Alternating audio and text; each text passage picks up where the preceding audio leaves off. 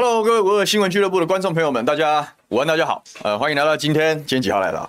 十二月十六号，礼拜五啊，这个下午一点的午休不远的网络直播节目，我是主持人桃园市议员刘许婷，好久不见啦，大家超久不见了，这个大家都还好吗？我看到大家说终于回来了，拍谁啦？因为这我帮说，我们我们大概几几几个礼拜没有来了，一个月。一个月啊，真的假的？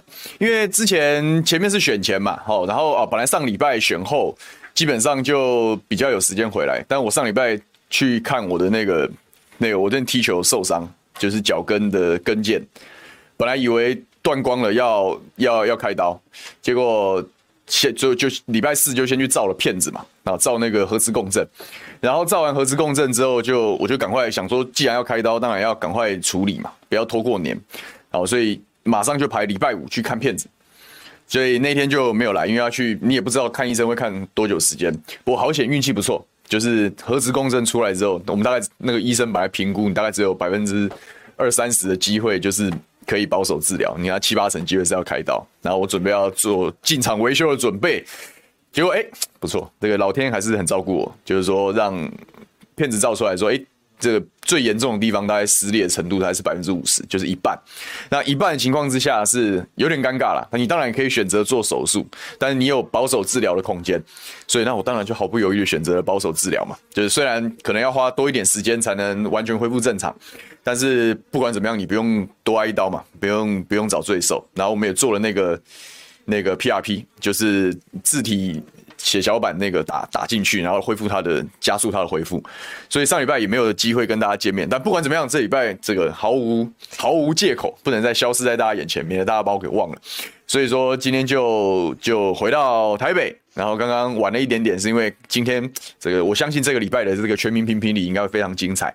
哦，因为刚刚外面是阵容很豪华，这强哥、高嘉宇委员跟伟汉、伟汉哥，我跟秀玲姐很久没见面了，所以我刚刚偷偷跑出去跟他们拉赛一下，打一下招呼，但是我也不能跟他们聊太久啊，所以目送他们目送他们离开。好，那因为我们现在节目已经开始了，那大概就是这么一回事儿，所以这一段时间都没有呃很久没跟大家互动了，很不好意思，但今天我。回来了啊，那要讲什么呢？当然一样老样子嘛，就是我是讲来讲去就是就是这些东西嘛啊，所以说今天就跟大家聊聊这个选后的新局嘛，选后的新局，呃，可以分几个部分去几个部分去谈哈，几个部分去谈，就是说一个是是这个有关于现在执政党的这个乱局嘛，好，然后一个是国民党，好，接下来下一个阶段的节奏叫做世代交替嘛，啊，等于下一个战场其实大家都已经提早开打了啊，哈。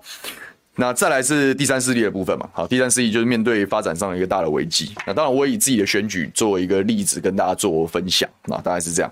那当然，我们就呃希望大家一样踊跃的发言。哎、不知道为什么这里看不到大家那个，我决定再来重新整，因为刚刚据说据说我们好像有借用到一下品种那边的这个这个讯号，然后现在重开嘛，然后重开，所以我要重新打开我的聊天室。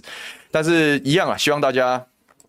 好，一样希望大家可以这个踊跃的来提供意见，好，提供意见，好，所以说大概就是这样，大概就是这样。哎、我现在从这边看不到，看不到聊天室，完蛋了，我要看一下我手机好了。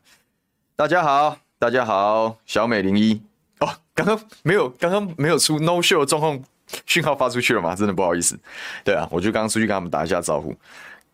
这个王谦说加油啊，没有你就。不关心桃园，不会啦。桃园市我们还是要跟大家讲。好，林义哲总说谢谢台湾还有新时代的政治人物。嗯，我会继续扮演好我的角色。这个这个四十五 Legend 问我说世界世世世界杯冠军是哪一队？这我我我我讲哪一队哪一队就完蛋了，所以我就不太不太讲。然后加上有很多人说，就是最近都在讲说要要反正大家看个球嘛，为了要刺激那个这个。看看的时候比较刺激一点，所以就多少来一个小赌怡情，问我彩券怎么下。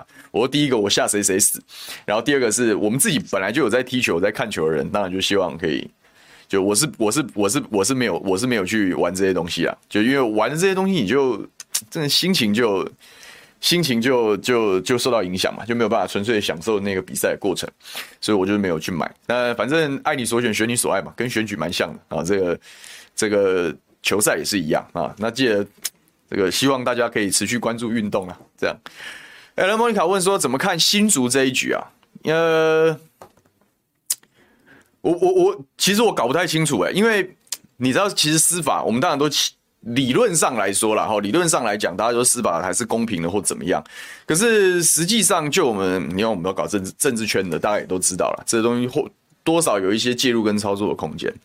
所以我其实蛮担心的，我平常印象蛮担心的，他芝麻拍成饼了，因为以我们自己在政坛了解的状况来说，这个状况。当然观感差了，哦，当然观感观感差，哦，但是呃，你说要把它什么土城早安呐、啊，什么收押收押禁见，什么有的没的，我我倒觉得程度上应该不至于到那个对到那个样子了，哦，因为比这个所谓的公积金这样子的一个案例严重的比比皆是，哦，那另我甚至都怀疑说这个会不会成案，因为真正的关键是他有没有私用嘛，就是大家就是被俩包那种诈领助理费的。的最大的问题在于，就是说，名义上那个是要给你请公费助理的这些薪水，然后，但是你把它收到自己口袋，也就是说，你把他这一笔钱用人头的方式弄出来，弄出来之后，然后你是你是自己收起来了，它变成你额外的薪水或怎么样？好，那种然后罪证确凿的时候，那当然抓去关嘛，啊，这毫无疑问应该抓去关。不过。如果是所谓的这个不乐之捐呐，吼，所谓的公积金，然后他可能拿去做一些，比如说办公室的交际应酬或怎么样，我倒觉得这个就有点游走在灰色地带了。他当然不背离了法律当初的这个初衷嘛，哦，但是也我认为也跟大家就讲说要把它关起来，然后变贪污，因为你你你你诈领公款，我我觉得还是有一段的落差。可是你怎么知道这中间有没有黑手介入？你怎么知道这中间大家怎么去诠释？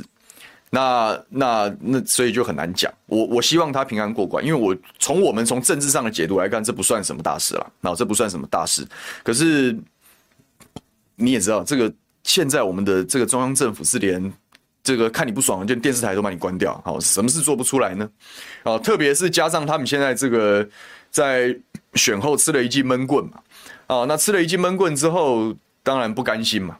你会不会？搞三年期，或者是有人网络上大家当然都在讲嘛，就是说高安上台之后会不会来清算这个新竹大秘宝嘛？啊，所以说会不会变成这样子？呃，可能是形成恐怖平衡，当然也都有可能。但我觉得应该应该是没事了，应该是没事了。那当然，刚刚我刚刚看到留言有讲说，这个社会观感上，你如果赶尽杀绝或者是穷追猛打的时候，对于民进党未来的选举不见得有利。对，这个我同意啊。好，这我同意，因为我觉得太太超过了，好，太超过了。然后弘毅老师有讲说，不论他是否违法，侦查不公开，为什么减调单位可以配合《镜周刊》去羞辱委员？这个我这是我就讲，就是说，名义上大家理解的法律规章，然后法律精神，理论上来讲，它都应该是客观中立，然后理论上它都应该有一定的准则跟原则。可是实际上，政治工作嘛，就是一个。就是一个江湖嘛，啊，是人跟人之间的这个互动，所以说真的会来跟你按照法理来吗？我我我不认为啦，我也不认为啦，啊，所以没这个所谓的侦查不公开啦，或者是什么绝对的客观中立，我觉得那个都是都是唬烂嘛，哦，都是唬烂，所以就看吧，就看吧，我觉得还要再观察一段时间，但是基本上我认为应该不会有事了，啊，我认为应该不会有事，但只是就是他就是要把你斗臭嘛。啊，他就是要把你斗臭嘛，我赢不了，对不对？民进党，民进党这些阴狠凶狠的政治人物的想法是很单纯的，就是说，就是说我我自己要赢嘛，我要掌握权力，好，但是如果我掌握不了权力的时候，我一定要付代价。啊，或者是我要的我我我要我我不能不能让我的主要敌人获利，就是他有很多种一套一套的玩法，他有一二三四五各种战略目标嘛。所以说你拿到你你选举的时候，你拿到了新竹市长的位置，但是我要把你斗臭斗烂，这很正常嘛。你看他高雄那个时候，他他也是这样处理韩国瑜嘛。那所以我不太意外他们会这样做，但我都觉得高虹安委员的，我说高虹安市长的韧性应该是够好的。我我以我这样这段时间对他的观察，他的韧性应该是够好，反打不死他的，使他更强大。而且平良心讲，头都洗一半。当他决定要离开，也不是说离开，就是说转转入政治发展，开始当部分区委员，然后开始去针对公中央议题做攻防，然后再慢慢的走入选举，好这样的一个战场，然后经历这样的人格毁灭，那个其实是开弓没有回头箭嘛。也就是说，这个东西它会一直一直来。但是你顶过第一波，顶过第二波，你没有理由不顶过第三波了，哦，所以我倒觉得就大家帮他加油嘛，好，但是也不用太，也也不用太悲观，但是我们要看清楚这个执政党输不起，然后所有奥博进出的嘴脸了。我相信大家心里有数了啊。我也不认为这件事情对民进党有什么特别有利的地方，讨不到便宜，大不了大家来血流成河嘛。哦，就是这样。呃，威廉洪提醒大家说，新竹的罢免也在搞操作，他其实就是要就是输了不服输嘛，想要翻桌子嘛。好，但我讲社会氛围不见得会。不见得会支持这件事。如果说社会氛围，对不对？对于这个高虹安这些的瑕疵的的的厌恶是大过对民进党的厌恶，那他选举根本不会选上嘛。可是你都要想，这个这个瑕疵，平常一种，我们从我们政治圈子里面来看，其实还蛮这这个包出的有点大。我凭良心要这样说，就是说政治工作嘛，用人什么总要特别小心嘛。那那被窝里反，然后抖出这些东西，那其实很伤的。那我那时候不是讲嘛，在选前的时候我就分析嘛，这高虹安的这个案子，这一推一拉嘛，啊，就是往下拉，把它往下拉的就是这个案子，还有他的对于形象的一些负面的打击。那把它往上顶的就是厌恶民进党的情绪跟比如说弃保的操作。那弃保的操作也是源于对民进党的极度赌烂嘛。结果你看这一推一拉的结果，超赌烂民进党的程度远远超过于对这个案子的检视跟这些瑕疵的不满，你就知道民进党有多够狼玩嘛。你就烂嘛，你就烂到爆炸嘛，所以才会变成这样。那你说你你都已经你都已经烂成这样，然后你不思检讨，你也不去想说我内部可以做怎么样调整，只有想说我也要把对手斗臭斗烂。你觉得这样子对民进党的社会形象跟社会信赖感会加分吗？我是觉得不会，仇恨只会越堆越高了。好，所以说你说他要再操作一次罢免。这我我跟我的这个办公室主任常常在讨讨论这样的事情，他就说，民进党现在最大的困境就是，你知道这个魔术师有没有变一次魔术，然后大家眼睛一亮，哇，好厉害哦，然后就就就是将信将疑这样。可是他问题就是，同样一套魔术，他一变再变，而且变的人越变越拙劣的时候。就啊，本来变的是小樱，哇，这样好厉害。后来变成焦糖，再变一样的魔术，然后被人家跨帕跨帕卡丘，被人家俩包，然后大家就知道说你在唬烂。好，现在赖清德又要重新变这个魔术的时候，当然赖清德的技术一定比焦糖这些人好嘛。可是关键是，已经在前面的过程让大家已经看破手脚，就是你就是用魔术在欺骗嘛。你的、你的、你的玩法，你的、你的理路已经被大家摸清楚了。就算你换一个厉害的魔术师，再把它包装好，再变一次，大家也知道。这终究是个魔术，这个抗中保台这样子的一个号召是可以应用在这样子的概念里面。那这个罢免案嘛，输不起就搞罢免，这样的案子同样也是一样啊。哦，一开始搞罢免，哦，好像人民力量集结，哦，惩罚政治人物怎样怎样。后来一而再，再而三之后，然后大家就发现啊，这不过就是政客在玩弄政治，然后互相报复的工具而已。那他就不会有这么强的社会的社会的这个号召力跟凝聚力，就不会这么强。所以就就看吧。就看吧，所以我，我觉得是还好了，我觉得是还好了。但是，我是觉得，如果我们从政治圈的角度，我们自己内部在讨论的时候，就真的是这这这个这一条路是非常非常凶险的嘛。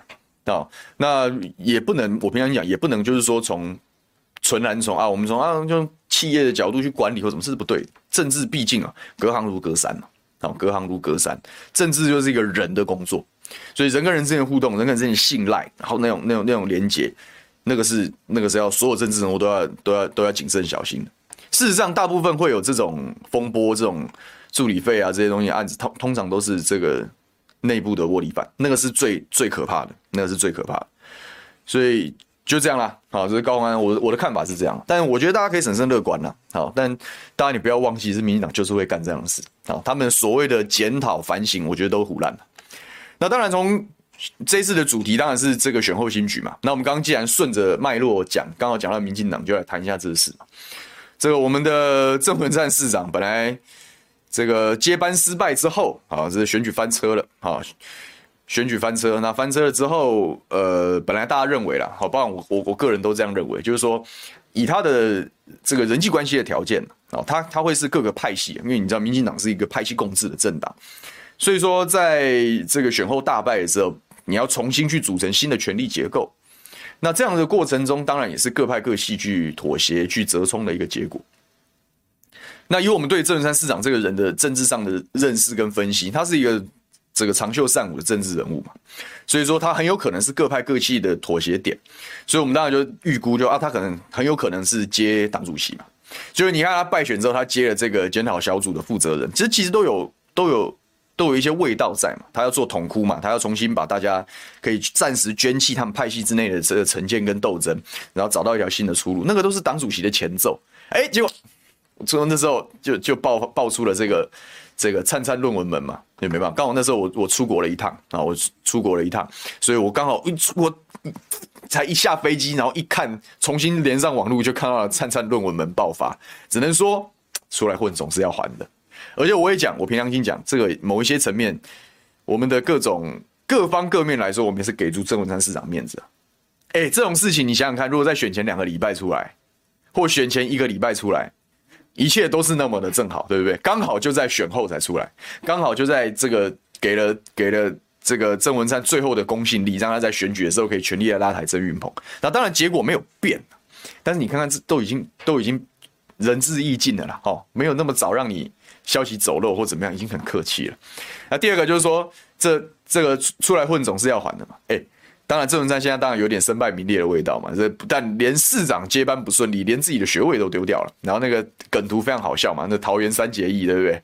这不求同年变呃同年变市长嘛，但求但但变同年变学士嘛，啊，就很好笑。但是凭良心讲，这八年你你郑你郑市长也是爽够了。我凭良心讲，真的是真的是这样。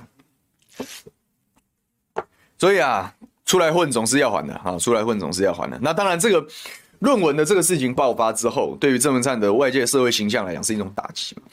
那你你平常心讲，任何人去重新解析二零二二的这一盘选举，去讨论到民进党这个环节的时候，你都不不能不讨论这个论文诈欺造成的一种伤害嘛？啊，因为投机倒把嘛，哦，这个抄袭也好，代笔也好，各式各样的这种奥博，然后你只是要快速的。超捷径的去拿到学位，然后用来欺骗选民，这个整个这一套的过程，其实对民进党的选情是有非常重大的影响，甚至有外溢的效果。你郑文灿市长作为败选的检讨人，你不可能在你们内内内部的会议里面没有讨论到这件事情，然后你自己也是这样子的一个共犯结构之一，然后你还好意思说我们在检讨之后，我们要以党主党主席的身份来带领民众，那不可能是嘛？所以他党主席的位置恐怕就就没有了。那当然，现在是赖清德直接就出手了嘛。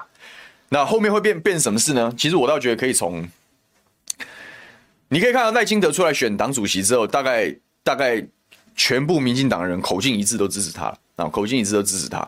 那这个是蔡英文再不再不愉快，再不高高兴，他也必须妥协嘛，因为这是政治嘛。然后政治就是一个人人的人的充满人的互动的一样的工作，政治是一个。这个这个时时在翻篇，每天有新局的这样一个工作，那任何人都不能拗不过结构啊！你要你要你要顺势的顺势的去因应，顺势的去调整，所以大家都会大家都会大家都会让让赖清德可以顺利的拿到这样子的位置。可是这样的位置是否表示他就能够顺利的变成二零二四理所当然的总统候选人？我认为不一定！啊，我认为不一定，他的机会最大。对，客观来说，我们可以考量各个候选人的机会嘛，他的机会最大，他的位置最好，这是个事实。啊，但是是不是一定位置最大、机会最好的人是就一定成为候选人嘛？诶，政治就不是这么简单嘛。那政治就不是这么简单。这个我相信蔡英文系统应该还是会保留他的底牌啦。那很多人讲可能是这个前副总统陈建仁嘛，啊，有个人讲说蔡苏会因为被都被逼到了悬崖边上而选择合作嘛。哦，然后蔡英文的这个放苏贞昌一条路，然后让苏贞昌去跟去去去做最后一搏嘛，就是这英苏体系或者是所谓的蔡苏体系的这个延续，这当然都是有可能的，啊，真的是有可能。所以说会变成怎么样，可以再观察，可以再观察。但是民进党的脉络并不会脱离这个各派各系，然后这个内战完之后重新找到战线啊，这样子的一个一个脉络。那以目前的结果来说，我想赖清德副总统机会还是最大。啊，还是最大，但另外一个关键就是，这个民进党政府在内阁改组的时候，他会，他会，他会做出一些什么样的调整？他会在什么样的时间做出什么样的调整？之前我们在讨论到内阁改组的时候，这个 timing 嘛，我们都讨论 timing，就是说，当然一选完直接换是一种可能，但一选完如果没有直接换，对不对？他大概就会等到预算嘛，因为现在立法院在会期中在审明年的预算嘛，然后在这个预算会期结束之后，才会是一个内阁改组的一个时机啊。所以可能会在农历年前后吧，啊，大家看到内阁的改组，那你要再进一步去推断说，民进党在选后之后的走向跟新局，包含对二零二四的一些布局来讲，恐怕也要先看这个内阁改组的一个结果，啊，看内阁改组的一个结果。哦，这个搞不好苏贞昌真的就就反正反正他已经他已经脸皮厚到爆炸嘛，他也不怕你骂，反正他也这个政治毒夫的这种人设已经完全确立了，他就是死赖着不走，你又你又能怎么样呢？哦，你又能怎么样呢？那当然调整的机会也是有的。那调整之后谁来接这个行政院的的院长？那包含这些这个又又又一次在。继二零一八年之后，再一次出现的这个落选者联盟，或者是接班不顺联盟，好，是不是在内阁中会找到他新的位置啊？都会可以在新的内阁中看出端倪。那在新的党主席产生，新的内阁也产生出出出来之后，才能够看到哦，这个民进党下一个阶段大概会往哪一个方向的走？他会不会会不会内斗，还是能够快速的团结？以我对民进党的了解，我不会主观的期待他会一直内斗，哪怕他有可能会发生，就是我们料底哦，总算总是从宽嘛。好，以我对民进党，你看调整的速度，事实上他调整速度是非常快，他调整速度其实非常快。然后他们的败战检讨，啊，败战检讨其实也非常明确。这个，因为我们无党籍身份比较自由嘛，所以我们蓝绿两边朋友都很多，大家都聊。你看，我也跟民进党的同事、议会同事都可以都可以聊上几句嘛。你看他们，我就问他们，你们觉得这一场选举开出来涨盘面涨怎么样？问题出在哪里？他们反应都非常快，就是他说我们执政太久。已经忘记庶民，忘记基层社会长什么样子，都脱节了。然后他们的检讨的点是防疫嘛，就是说防疫不是他们当然不会去承认什么疫不疫苗这些东西，可他们会很认真的去检讨纾困振兴的时候资源没有放对位置。就是说你可以看到之前的这所有的纾困振兴这些这些机制都是都免不了，因为民进党一大权独揽嘛，然后大权独揽的时候就会偏听嘛，然后这些资源就会错配嘛。去满足了这部分的这些既得利益者，可是却没有真正照顾底层的庶民百姓。好，所以在振兴的时候，他说庶民经济啊，微型企业是没有被照顾到。那这些人当然脆心嘛，当然脆心嘛。这些人曾经支持你，不管基于抗中保台还是基于什么样国家的方向，他是支持你民进党执政。结果你在遇到这样重大关口，当大家生活陷困的时候，你就照顾你那些权贵团伙，而忘记了基层庶民百姓。当然投票的时候就翻脸嘛。事实上，这一次的选举盘面。好，这一次的选举盘面就是浅绿的投不下去，你看非常清楚，他为什么民进党支持的选票衰退这么多啊？除了中间选民大部分都没有出来投票之外，这民进党浅绿是投不下去的。他不会在县市首长瞎挺，你知道吗？都支支持支持民进党推出候选人。好，但是他他在这边他可以选择不投票。好，他选择不投票、不领票，或者是或者是干脆在市长做分裂投票，他们都都抓到这样子的脉络。你看，民进党在桃园市议会的席次其实成长的，他们的议会议会议员的得票，各个区的得票的基本盘面是没有萎缩的，甚至还微幅成长。可是这样微幅成长并没有反映在郑运鹏的得票身上，所以你就会看他们分裂。这浅绿的人真的是浅到已经没有什么党性人，他甚至可以接受张善政当市长，但他选一个民进党议员来监督他，所以这就是。这就是跟社会脱节的这种大权独揽政党必然面面对到一个现象。可是你看，距离选举到现在在二十天，你看二十天的时候，人家已经把该当然新闻会在在解析这件事，当然就会讲说啊，你们都不检讨蔡英文，不检讨侧翼网军，这当然是政治上的这种攻防，也是个必然。可是我看到的是，他确实罗列出了很多他们执政的一些死本，包含防疫啊，包含这些东西，这这这个确实是。问题的核心，那就看呢、他们在接下来这一年、一年两个月里面有没有这个能耐本事去快速的调整，就就是看了民进党的走向，他会不会，他会不会，他会不会，会不会掌握这个能够快速的回到轨道上的关键，大概就是大概就是你们办法快速的调整节奏。那我觉得这跟内阁改组的结果是高度挂钩的。内阁改组是因应这样的事情改组，而且带来了这样的政策力度的时候。我依然不会小看民进党在二零二四最爆发出来的威力跟战斗力，倒不纯然是因为抗不抗中、保不保台、投票率高低的问题，而是他如果有办法快速检讨、快速移动的话，他可以马上重新回到战斗位置啊！好，这这是我眼中的民进党。好，看看，看看大家说些什么，哎。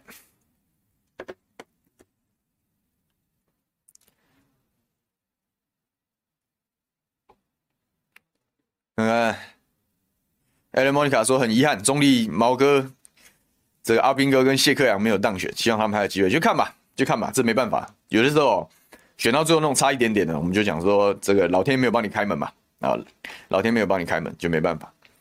这个 T 会灰吗？应该是灰。雷说能不能聊聊阻碍小三通的看法？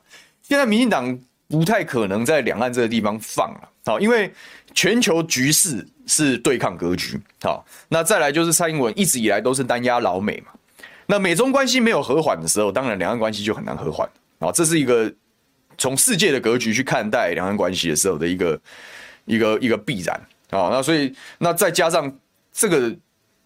怎么样？其他题目你可以法夹弯，这个题目你是无论如何都不能法夹弯，因为我们讲嘛，你看，你可以从这一次二零二二的选战里面看出来，就是呃浅绿已经不满了，好，浅绿已经不满了。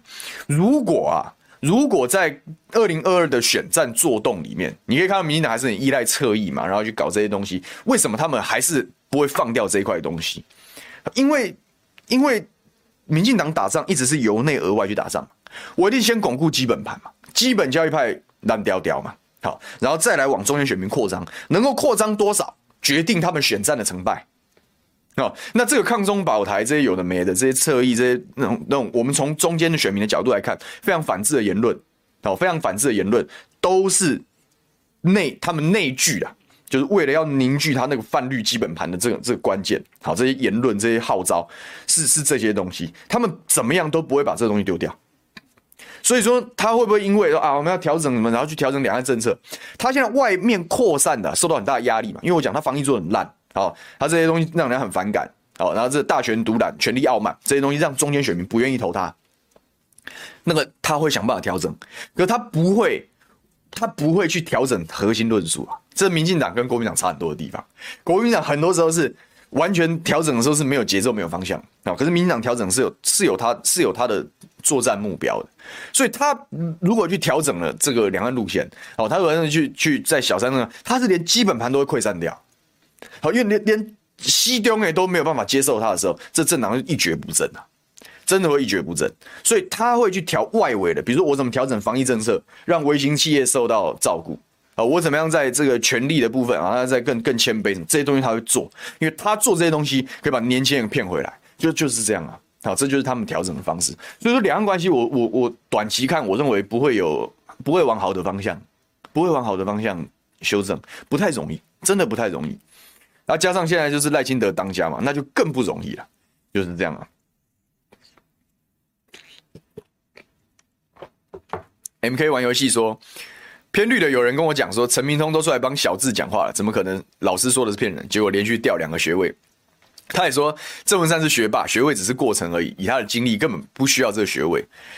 这当然有点硬凹了。可是我认真讲啊，就以我对郑文山市长的了解，他确实是，就是我们我我我们的偏绿友人是这样跟我讲，就是说，就是说以郑市长的聪明才智，他当然写得出来，他就懒惰，他就是懒而已，你知道吗？所以还。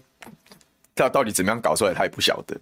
但以他的才，以我对郑文山市长的认识，跟他对政治上的一些理解，他怎么他不可能写不出论文？但是你就懒惰啊，你宁愿把时间拿去跟大家跟大家这个应酬博诺嘛，你也不愿意踏踏实实拿这个学位，那被天罚刚好而已，真的刚好而已。新北人说，民进党饥饿难返，这六年无能执政、无为做法、无视民意声量跟民间疾苦，这一仗会讨回公道。如果他的这个。调整没有办法立竿见影的话，我凭良心讲，在二零二四社会氛围依然对民进党不利。好，但是第一个他调整得很快啊，第二个当然我们就要往下一趴前面嘛，就是大家来看国民党的部分嘛。好，来看国民党部分，这一次的选举，二零二二的选举，对于国民党来来来讲，当然是一场大胜的盘嘛。那这就是就是国民党大顺风的一个盘。好，因为你看我们刚刚讲民进党失失尽民心嘛，好，但第三势力显然这次选的并不是特别好。好，并不是特别好，所以说当然就是国民党在在完成了他们当初预期的战略目标嘛，啊，在各地都有所斩获。那大顺风的盘，大家就担心嘛，而且我觉得这一次的不太应该不至于完全重蹈二零一八的覆辙，我不敢讲完全不会，但是国民党里面现在的至少在相对年轻这一辈的有志之士。好，还有这些经历过一八年当选的红利，然后又在二零年惨败的这一群县市首长来讲，大家应该都会有非常好的危机意识啊！啊，这是比起四年前国民党更具优势的一个地方。就四年前大家真的冲昏头哦，太爽了哦，韩流哇，爽啊！民进党去死，就就就直接冲昏头，然后所有。所有这个认真踏实的东西忘掉了，忘掉，然后忘掉之后，然后大家开始投机倒把，然后想走捷径，想要快速成功或怎么样，想要把政权夺回来，那个丑态尽现，丑态尽现的时候，立刻被惩罚，立刻被惩罚。好，但是也是因为二零二零的大败，哦，也是因为这一次的惩罚，当然人民百姓要必须忍受民进党的暴政，但没办法，这就是民主制度啊。这是民主制度啊！你你作为最大在野党，你的表现不像样的时候，那那能怪什么呢？那能怪什么？那哪怕这种比烂的一阵结果，然后最后选出了让蔡英文继续连任，那也是那也是人民的选择。好，那也是那也是人民的选择。可是正是因为我们从长线的角度来看，民主不能从短视的角度来看，从短视的角度说，没有人没有人能够满意的。一定要从长期的角度来看，就像我们从现在回过头来去看二零二零的那场失败，其实对于在野党来说是利多，因为经历了过了那一场失败，让二零一八当选的这些县市首长戒慎恐惧啊，所以你看国民党执政县市，我凭良心讲，成绩其实都不错啊，成绩其实都不错。好，也就是因为他们成功，马上经历失败，然后兢兢业业，所以他才有了二零二二啊，能够很多地方可以顺利连任这样一个基础。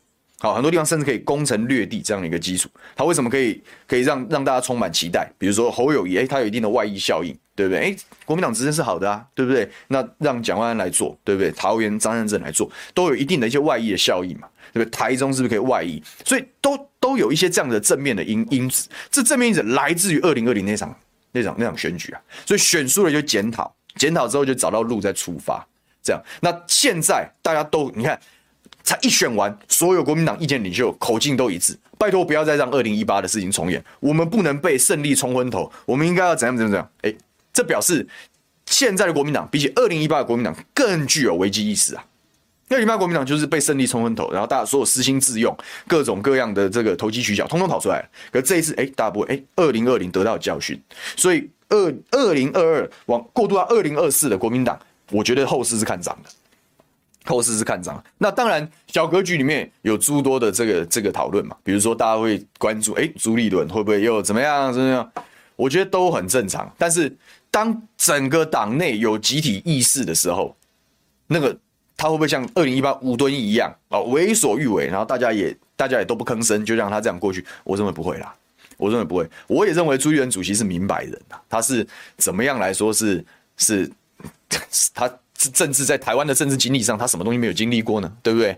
从地方一路到中央啊，总统大选也打过，也输过，也赢过，都各种经验都有啊。总统大选还没有赢了，好，但是地方选举赢过，对不对？中央操盘赢过，对不对？那总统大选没有赢，起起落落啊，总统初选，他他都经历过啊。所以他对于社会的敏感度，我认为是有的。好，那是不是势不可为的时候，他会硬要？我觉得不一定啊。我不敢讲说一定不会，但是我觉得以他他里面他不是讲很大家你看这蓝营的意见领袖讲法都慢慢趋于一致嘛。韩国瑜最早讲打凑一色，对不对？灵活一点，对不对？朱元讲我提名我提最强的人，都都都都表示以前我们不具备国民党不具备的这种战术的灵活，然后与时俱进跟时代挂钩这样。这一次因为前面输过，所以慢慢慢慢建立起来了，慢慢慢慢建立起来了。所以我觉得不妨大家。不用瞎操心，好，就是审慎乐观去看待这件事情就好了。就我的意思是说，蓝军的支持者审慎乐观去看待这件事好了。那他们如果又犯浑，对不对？犯浑的结果大家都知道了，你就是二零二零的悲剧会再重演一次嘛？你以为这？你以为这个大家喜欢你啊？没有嘛？国民党人自己的国民党自己的选将，对，巧心啊、徐荣庭他们都都有讲，不是因为民，不是因为国民党很吸引很吸引人，是因为民党做太烂。你是那个没有没有办法之下的唯一替代选择，我要下架他这种负向动员的这个投票结果。所以如果自己又犯浑，你下一次就是那个被仇恨的对象，你下次就是那个被下架的对象。你看这表示什么？危机意识有，危机意识有。然后另外我觉得很好的地方在于说，哎，国民党现在已经开始注意到世代交替这件事。我绝对祝福这个巧心去去占占二零二四的立委嘛，本来就应该这样子啊。好，本来就应该这样。我今天早上看到一个新闻，我觉得非常傻眼。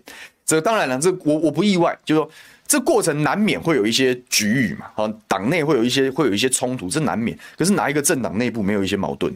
亲兄弟都会吵架，对不对？家里都会吵架，何况是大家只是工作上的同事，怎么可能没有一些意见相左的地方，或者这些利益冲突的地方？你就要面对嘛，你不可能逃避嘛。你就你就面对嘛，大胆的面对嘛。国民党要不要世代交流？当然要嘛。为什么我讲我我很久以前讲，如果大家也有也一路来关注我们午休不演了，对不对？我一直都讲，我说国民党的未来执政情况就是二零一八当选这一批的议员了。为什么？因为这一批当选出来的人，他们不是像以前一样靠什么党产哦，这个裙带恩印这种资源分配，不是用这种方式喂养长大了嘛？他们不是温室里的花朵嘛？他们是外面打仗打出来的嘛？他们的地盘是打出来的嘛？他们的他们他们的发展是经过人民的检验嘛？对不对？这一八年参选在各地各个区域就是这样子打出来的。天下是打出来的，当他的天下是打出来的时候，他他会记得初衷是什么，他会知道怎么接地气，他会随时很小心，因为我的我的成功是来自于人民的授权嘛，我的成功是我争取蓝军选民的认同，所以我我会我会随时掌握社会的脉动，然后然后谨慎的去去发展。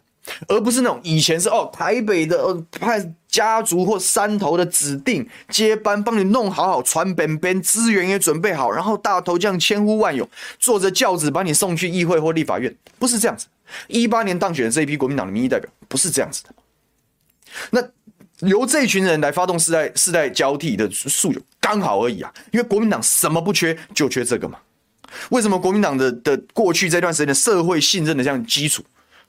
一直流失，一直流失，就是因为以前的这个国民党栽培出来的政治人物没有从地方开始历练嘛。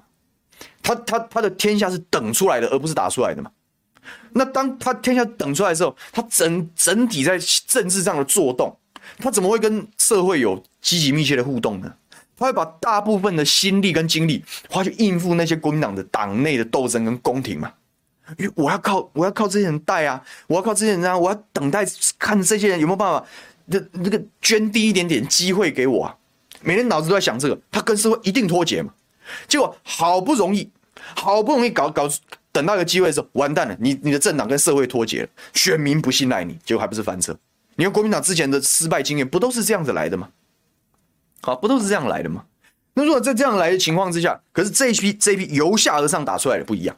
我天下打出来，我时时刻刻跟社会保持紧密的连接，是因为有一八年的这些相对年轻的年轻世代的国民党的新一代的政治人物、民意代表，他们才是国民党这个老老牌子啊，老牌政党能够跟社会重新连接的关键在这里啊。那关键在这里，如果如果国民党党内的人没有办法让这一群人赶快继续的往上爬，让这一群人的建立成功的模式，那这个政党还是很混乱的。你的路线，你的你你跟你到底你的政党是不是实际宣示说，我必须要跟社会紧密结合，还是我要活在老活在二三十年前的那样子的一个老的模式、老的班底里面？就是选择，二零二四就是选择啊，让这一群人能够往上发展。这个时候不要去计较说议员少几席或者怎么样，没有这个问题啊，你反而要鼓励他就做这个事。因为你不赶快把你新生代的政治明星往上推到立法院，然后让他们去带更多的人，你的政党怎么会有新陈代谢呢？你的政党怎么会换血呢？不就是这样子吗？不就是这样子吗？那我也讲了，我说有的地方可能可以顺利的这个这个这个交棒，但我我讲我平常讲都难嘛，我平常讲的话，大家当然希望和和气气的嘛啊，这个大前辈啊知所进退。啊，交棒给年轻人，然后我们把这种，大家都会讲啊。可是我也直接跟大家说了，我直接跟大家说了，我们是搞政治的人，我们是经历过选举冷暖的人，抓到那个权位哪里会说放就放？特别是那种连任、连任再连任、八届、九届、十届的这样子，怎么可能会想放？我就好好的啊，我就好好，我也没做错什么，你凭什么？因为年轻人来，那个是人性嘛，那个是人性嘛，所以说。理论上可以这样子啊，大门大路的接棒。可是如果这件事情是真的在实际上政治上是做得到的，不早发生了吗？不早发生了吗？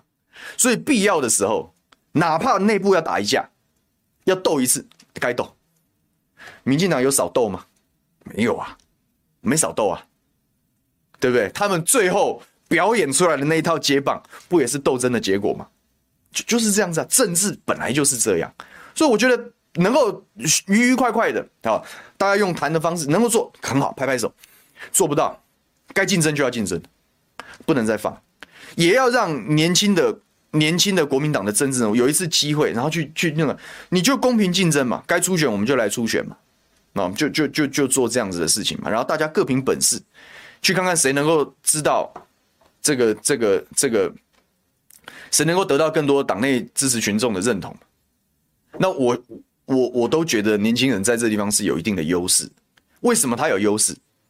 是因为国民党的支持群众期待年轻人。你看，从一八年的选举到二二年的选举，其实再再都看出这样的趋势，不是吗？相对年轻的新面孔，其实国民党蓝军的支持群众是，我要照顾他，我要照顾他。其实其实就都是开始出现这样。那为什么？因为都知道，你你政治不管用什么样的方式，终究你要面对世代交易这件事嘛，终究要面对世世代交易这件事。那你看嘛，这个从徐小新开第一枪开始，那当然大家就讨论这个事嘛。那当然我们很多人都希望，哎，他可以客客气气，但实务上我也讲很难。但你看，你你过程好歹好歹大家大门大路嘛，就是飞黄大江，那我们就来，那我们就好好打一架。我就我都觉得这样子的这样子的讲法是很健康的，也很大气。但是你看，就又不具名的党内人士放话。说哦，这样子选选议员的时候现任保障，然后挑战立委，你是胡说八道嘛？你是胡说八道。你如果觉得自己讲话真的这么有道理，你为什么不具名讲？你为什么不具名讲呢？大家要要站出来挑战立委的时候，你也要有接受人家批评跟跟跟挑战的这样子的能耐本事嘛？我相信徐小新、徐宏鼎他们都愿意站出来挑战，他们一定都想过。我我今天被被问到这个问题的时候，我该怎么应应呢？你如果都没有想过，然后你答得乱七八糟，大家看破手脚，你你还没有准备好。机政治的机会永远是留给准备好的人。那你要要这个位置的时候，你要准备好，准备好的时候你才说要啊。那我相信他们站出来挑战，是表示我准备好了，表示准备好了，所以不怕大家挑战他。可是你匿名的时候，你是要回呢还是不回呢？哦，匿名不回，我怎么知道这个人真的是真的是你的支持者？或者是他真的是在在在在这样子里面，他是他是他是有话语权，他是有分量，他是他这话是很中肯。你连为自己的言论背书的勇气都没有，我们为什么要回应你这样子的诉求呢？不就是这样吗？不就是这样吗？那重点就是这样。为什么他要匿名呢？因为他讲出来的话不伦不类嘛。什么叫做现任保障？所以他不能挑战？你不是胡说八道吗？我凭良心讲，国民党的现任保障，难道不是保障那些老的吗？我就讲了，我我才不相信一八年当选的这一批国民党的议员会跟你怕什么初选呢？人家的天下就是打出来的。然后基本上在这一段时间，国民党为什么能够在空战上能够跟民进党可以反而可以压制他？难道不是一八这一批的议员扮演冲锋陷阵的角色吗？国民党支持者有没有看在眼里？每一个也看在眼里啊。所以这些人的支持度只会增加，不会减少啊。那在这样情况，他们怎么会怕初选呢？可是为什么呢？因为初选是一个延续的制度嘛，以前他们的传已经形成了莫名其妙的传统。那为什么会形成传统？在一八这一梯的国民党议员当选之前，国民党议员都是些什么人？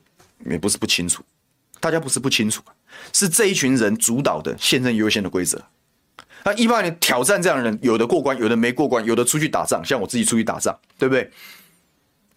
那回过头来，大家还是还是作战的时候，我们我们怎么会怕初选呢？这些人怎么会怕初选？所以你今天讲说哦，因为他们是保障，所以他们挑战很没水准，你自己才没水准，因为你忽略了整个事情发展的脉络。这些人根本不怕初选，怕初选是老的。如果国民党是不要的现任优先，然后每个地方都给你杀到血流成河，他只会更年轻啊！我直接跟大家这样说，因为国民党的支持者期待的是年轻人嘛，那年轻人就应该把握这样的机会，他就应该把握这样的机会。那当然，我也不是讲说哦，我只要年轻我就为所欲，不对嘛。我刚不是说了吗？机会是留给准备好的人，跟你的年龄其实无关嘛。那国民党现在的氛围祝福年轻人，如果年轻人是准备好的，为什么不祝福他们？为什么不让他们把握机会往上走？我刚刚讲嘛，一个政党的新陈代谢，它是需要流动的，它是需要流动的。你如果在议员这方表现得很杰出，大家非常喜欢，你就要往上走啊。很多的这个一八年这一届议员变成了政治明星，政治明星不用往上走嘛？你要把他关在议会吗？我常常讲，我们红薇姐对不对？战力这么好，不就是受到这种结构的压迫，所以这么委屈吗？明明是中央等级的。的政治明星，却只能委屈在台北市议会，然后也认真服务。他出来打这这补选刚刚好而已啊，刚好而已啊，早该打了。难道不是这样吗？对不对？所以既然我们都祝福红卫，连补选这么大的这个社会压力都顶住了，然后我也都相信他会过关，那你还在乎这些事情干什么？哦，什么现任保障，什么优先，什么代指，没有这个问题啊。在大格局面前，小格局的事情要放到一边了。这些东西当然会受到一些批评，要认呐，一肩把它挑起来，哪有什么好讲的？没有什么好讲的。所以就是这样，我是很期待国民党这世代，只要这世代交替的这个这个这个调子一路往下走，我认为这在二零二四对国民党会是利多啊。因为这些主张世代倡议人，恰恰就是国民党现在跟社会最重要的连结啊。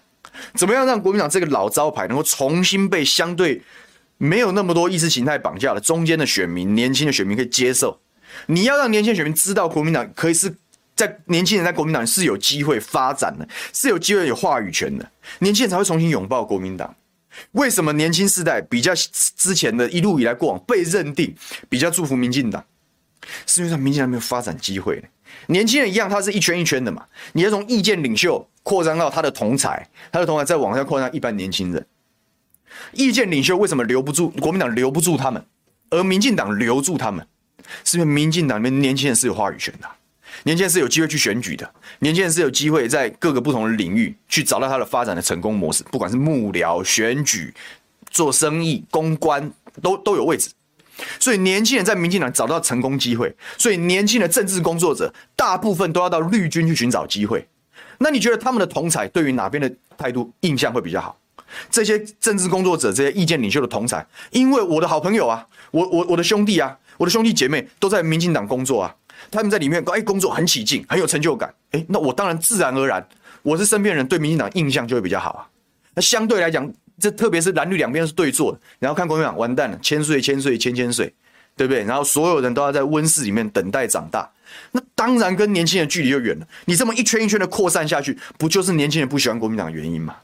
那现在是很好的机会，可以迎头赶上啊。你看一八年这一批的人去用打仗的方式，因为蓝军的选民要要照顾年轻人，蓝军的选民要拥抱年轻的民意，所以说年轻的政治人物在国民党里面第一步，二零一八年成功了，二零二二年他们连任了，站稳了脚跟，表现得非常好，干干净净的。那他难道不应该变成立法委员吗？那他难道不应该带一些更多的年轻人吗？这个模式出来之后，哎，现在这年轻的政治工作者，他可能在学校里面，哎，他就知道，哎，国民党也有很好的机会啊。国民党里面有徐巧芯模式啊，你可以，他可以成功啊，跟民进党里面的成功模也一样啊。那是不是这个地方本来是一个全部被民党垄断的这个市场，是不是国民党角色也进来，大家是可以公回回到公平竞争的角度？我们我们看，大家都大家问我，大我是年轻世代，大家都常常问。为什么国民党跟年轻人脱节？我就讲，年轻世代你要先从年轻的政治工作者开始下手，你要让政治工作者在政治工作里面找到位置，找到机会，他才会跟你走得接近嘛。他跟你走得接近，才会有感情，他身边的人对你才会有好印象。身边我们在我我我们政治年轻的政治工作者，一定都是年轻人里面的意见领袖嘛。那这样对你有有印象，对你有好感的时候，你身边的人才会觉得对，这因为我们相信这个意见领袖，他可以发展很好，所以我们想，哎，这政党是有给年轻人机会，他是这样一圈一圈一圈的去去去说服出来的。那你国民党还不世代交替？我真的凭良心讲，二零二二你会选得漂亮，投票率很低啊，投票率真的不高啊。可是总统大选投票率都还说七成啊。这个十趴的人，很多在选举兵家，我们在检讨战盘的时候讲得非常清楚。这十趴的人如果出来投票，都不会是你国民党。他们不一定会全部投民进党，但他们恐怕不会是投给你国民党的，就是这么现实啊。可是你要想啊，二零二二他们不出来投票，可是二零二四他们会出来投票啊。二零二四他们会出来投票啊。那他们出来投票的时候，国民党如果没有准备好去去去抓这群人，去跟这群人靠近，去跟这群人互动的时候。这群回笼的时候，你真的觉得这个这个台湾的中央政治重返蓝天，真的有这么简单吗？这我觉得大家都要去思考的事情啊，大家都要去思考的事情。好，喝一口咖啡。所以你要看选后的新局，看国民党的发展。非常快，关键就是这个世代交替的这样的倡议能不能持续的延续？这些一八年当选的国民党这些新时代的政治明星，他能不能顶住压力，然后把这条路线贯彻到底，去行动？所有的政治都不能脱离行动的范畴。那现在开始，大家开始去行动，我是乐观其成。好，我是乐观其成。Lucy 廖说，国民党台北市的年轻人都表现很好，采薇委员直斗都当对啊，我就讲了，蓝军的支持者期待年轻人嘛，蓝军支持者期待年轻人嘛，在其他县市其实也差不多，相对年轻人选的都比较好，选的都不错，所以就是要这样。有人问说，我会不会二零二四会不会来战？我凭良心跟大家讲，我也不我都不藏了，我就正在准备啊，不能不准备，我不一定有这个机会可以战。我不一定有这个机会可以战，时局不一定对，时局不一定有办法让我有这个机会。可是我如果不准备，机会来了我也抓不住，就这么简单，就这么简单。有问说可不可以回国民党？我其实很认真的在关注世代交替这个议题的走向，因为你看我当初怎么离开的，大家长期追踪小牛，大家都知道，就初选了，就是那个现任优先的制度啊。你既然都要玩现任优先，我就成全你，我就我就五党籍去打仗，我就五党籍去打仗。那那。当然，大家就希望可以可以回到很多很多我的很多我的支持者，很多这个国民党里面好朋友很多嘛，很多，当然都希望我们大家可以回来过团体生活，对不对？可是，哎，到底世代交替这这国民党未来的新的方向有没有出来？这个方向能不能跟社会密切结合？这个跟我们未来政治发展是挂钩的嘛？如果这条路走得很顺啊，确定可以结合，至少我们不用永远都要。永远都要陷入那个啊，国民党就是老老旧，然后跟社会脱节那个结构里面。他说改变，那为什么不呢？我心态是开放的，然后心态是开放的，对不对？但总要总要关注吧，好，总要关注，总要酝酿一下吧，对不对？所以我解析选后选举，我们都在看啊，大家都在看啊，各股各挂的势力都在看。好，这我们也就很很这个。如果要发展的话，恐怕因为。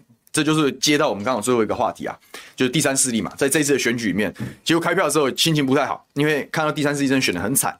那我们大家意识到了这个结构上的极限，因为这一盘选举就是蓝绿归队盘啊，蓝绿归队盘，投票率不高，那表示我们用包含这一次选举，我们自己在连任选举的时候，我们用的方法其实是有一定的实验性质啊，就是我们基本上没有碰。完全没有，基本上没有介入县市长选举，我没有跟他们合体造势，我也没有跟他们挑边表态。可是我办政见发表会，邀请他们都来，用意是什么？就是我的整体的选举诉求全部都是针对中间选民，全部都是，全部都是中间选民。所以我就在看，就是我们用这四年的口碑，用选举做动的这些努力，到底我们可以打动多少中间选民出来投票？后来最后选举的结果，当然我们跟离离离落选头，我们是挂车尾当选，离落选头有一截差距，当然是稳稳的当选了，好，稳稳的当选。但是我在这个过程中，我就了解这个结构的局限性，哪怕我们在龟山的小环境里面用尽了全力，然后也也真的很很很很针对中间选民去打，但是全国的氛围如果没有起来的时候，你看全国的中间选民跟很多年轻人这次不投票，我们不会因为小格局的努力。就改变小格局，我们连小格局都改变不了。那我们连小格局都改变不了，所以我们就意识到了这个这个这个结构的的的这个这个僵固性啊，好，就是蓝绿的基本盘，它还是它还是很有影响力的，还是有影响力。我们就认清现实，因为我们是透过行动、透过实验去验证过的这样子，不是凭自己的政治判断去做、去去胡说八道，而是我们我们去实验过，我们去实验过。所以说，如果如果只是做一个议员，那当然无党籍就没有问题。可是如果要挑战立委的话，那这部分我就会非常审慎的考虑啊，我就会非常审慎的考虑啊，就是是不是要来回国民党啊？这，但是我讲总是要花一点点时间观察啊，要花一点点时间，花一点点时间去去酝酿，然后也要到处请益。好，这是我最近在做的事情啊，到处请益。所以大概大概路线就是这样。那第三势力的困境是什么？第三势力的困境是你始终没有办法做出跟蓝绿真正的差异啊。没有办法做出真正的差异。第二个，第二个的困难在于你的人才库啊，你的人才库啊。你看你，你你小党里面其实是比蓝绿两个上更需要政治明星啊。小党不需要求席次啊，可是小党一定要栽培政治明星啊。你没有政治明星的时候，你根本没有曝光，因为你不像大党有有有有意识形态、有基本组织去作为发展的支撑。你没有基地，对不对？所以你一定要政治明星。你看民众党为什么高虹安非常重要？为什么黄珊珊很重要？他们是政治明星啊，政治明星在选举的时候才有才有张力，才有办法打出来。那你看看高虹安能够打赢新竹市长，那是因为他的张力超过了林根仁，然后在大家的那个是因为弃保的关系，蓝圈选民哎选择更有张力的高虹安，然后然后干掉了民进党。可是在台北市啊，台北市的选民的独立判断性更强，黄珊珊已经是我遇过这个民众里面最棒最棒的候选人，我非常欣赏他。可是你看他的用，他也是用尽了全力，然后包括柯文哲市长用尽全力，可是你看他就是这样，他的极限就二十五趴。而且是黄山是优秀的人才情况之下，他也就是二十五趴，这就第三势力的悲歌嘛。当当全国并没有说大家年轻人踊跃投票，而且非常明确的支持第三势力的时候，你要跟蓝绿硬干，你恐怕就是就很辛苦啊，恐怕就很辛苦啊。所以就是就是就是这样啊，就是这个就是一个结构的局限性。那在那在结构的局限性的情况之下，哎，那台湾的选制又是单一选区。所以小党如果没有足够的人才，你派出来的人都是炮灰啊！你派出来你就是炮灰啊！因为你到其他的区域选举，你你你你如果没有没有组织，然后你也没有基本意识，我刚刚讲第三势力意识形态没有没有没有出来嘛，就有别于蓝绿的号召是不是是出不来的，好是出不来的。好，那在没有没有意识形态做支撑的情况下，你也没有基层组织的情况下，你只能打宣传嘛，你只能打个人品牌嘛。那你个人品牌很差的时候，你接不住政党的支持度嘛？民众党当初在在提名议员的时候，他认为我有百分之十的政党支持度，以政党票的得票百分之十到百分之十二的这是政党支持度，所以我在都会选区我一定可以上。你看他想法多么天真，可是你你派的人如果不对，你这派的人的得票会远远不如你政党票的得票，而且中央的选举投政党票的投票率都还是高于议员选举的投票率嘛。所以那个不投票的人不会，你这个人不够好到他会愿意再出来投你一次票，他就在家里睡觉，他就出去玩，你的议员就死在沙场上。你看民众党各地的议员选民惨不忍睹原因是什么？没有组织啊，也没有张力啊，没有张力的时候，那些政党票也不会出来投票。你没有你没有说服力，你也没有强的号召力可以让他投票，这就是第三势力发展一个困境。所以第三势力要发展，你没有人才嘛，他真正输在没有人才嘛。你看翻遍了民众党里面，恐怕能够看能够讲得出名字就那几个，然后他们都还非常辛苦，所以这个就就困境就在这里。那现在看起来更困难的地方，为什么我讲第三势力已经很难有机会的原因在于说，你在这样子的一场选举里面，哦，多席次的选举里面，然后第三势力是几乎被歼灭的情况之下，那对于还没有投入政坛的政治工作者而言啊，就是未来的人才库啊。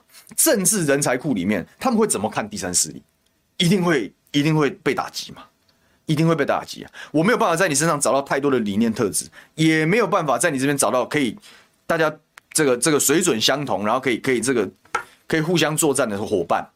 然后在全国选举的时候，你会被大盘看衰，所有你可以看到第三势力讲都是负面，这是很煎熬、很煎熬的。所以我开票我很难过，因为我我当然希望下架民进党。好，但是我不希望，我不希望第三世界被歼灭。可是你看到的是第三世界被歼灭，所以我是蛮难过的。我其实蛮难过的，因为我觉得第三世界代表一定的理想性。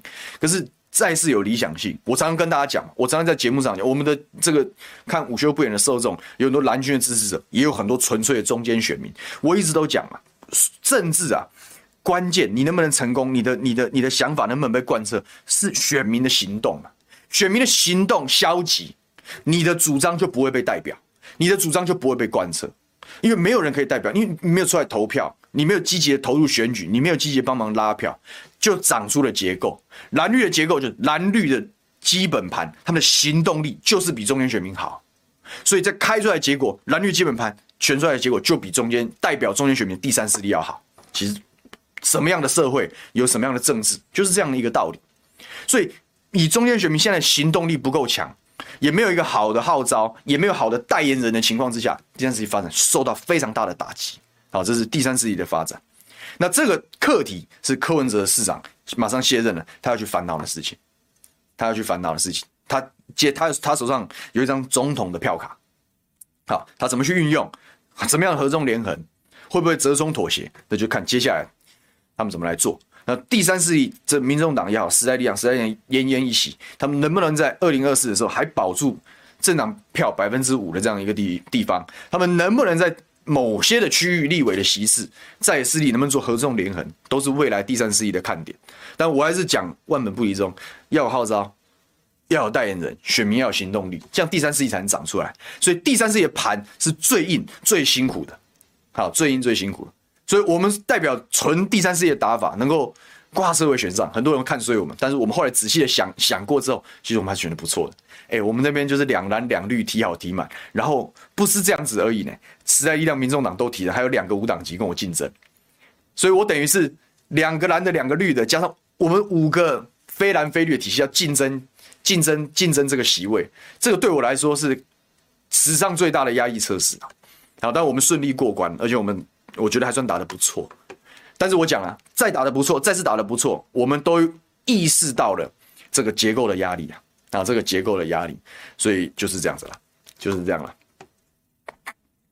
好，今天这个时间也差不多了啊，时间也差不多了。这个在回应一下大家之后，我们就要来收尾，我就要来去吃饭。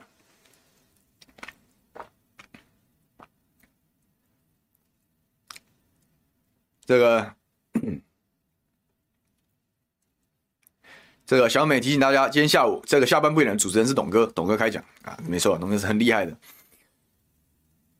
这个威廉后我们讲说，以为民众党台北每一区都会上，才上四个。你看，这就是民众党的支持者，或者是第三势力支持者，其实看人是超过看党的。有时候你人人选不好，他不会理你啊，他不会因为政党投你，他他的思考模式跟国民党跟民进党不一样。国民党跟民进党有意识形态做支撑，有互相的仇视作为支撑啊，所以他们是会因为政党去接受素质比较差的民意代表。可是第三势力完全相反。第三是你人要好过政党品牌，是有好的民意代表人选，是有政治明星去拉抬小党未来发展的路线，它是完全反过来的。所以人选不够强就上不了，可是人选够好，你看像陈世轩呐，新庄的陈世轩，他就是他接得住啊，他够厚啊，对不对？所以他他才他有办法当选，对不对？所以这都很难说的，都很难说的。如果问说桃园的立法委员基本盘多少开，其实没有什么。我觉得基基本盘南桃园国民党占优势啊，北桃园大概是五五开了。那这次以社会氛围的加持之下，张善政是几乎全赢了，在桃园是几乎全赢。可是立委又是另外一局，立委的投票率会比市长投票率还更高啊，还会更高。所以嗯，每一盘会有每一盘的变数，再加上立法委员有立法委员的对战组合，所以可能要等到再明朗一点的时候，我们再来详细来解桃园立法委员的这样子的一个盘啊。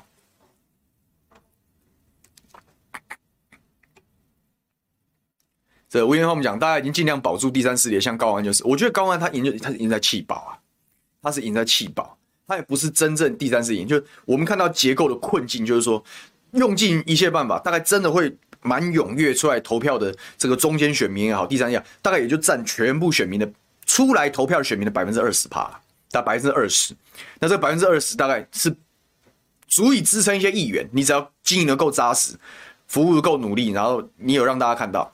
好，撑一下，像我在龟山，我是拿百分之十七嘛，好，就就大概就是这样，大概就是这样。但是，嗯，非常好，可可能可以拿百分之二十五，但你要超过它，大概很难，真的很难，因为那个就是结构的压力。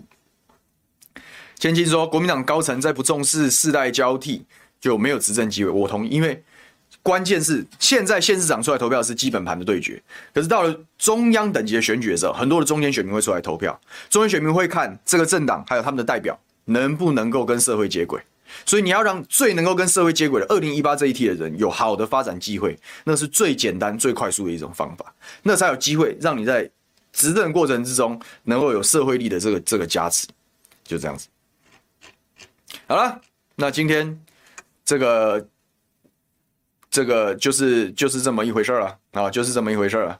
接下来我就会归队了。我的归队意思是回到我们这个午休不演的啊，这个这个节目上啊。那希望大家这个有个美好的周末。这个周末天气非常冷，好，天气非常冷，这衣服要穿够多啊，衣服要穿够多啊。然后希望大家可以身体健康，快快乐乐，然后马上大家就可以过个好年。这个祝福大家周末愉快，我们下礼拜再见喽，拜拜。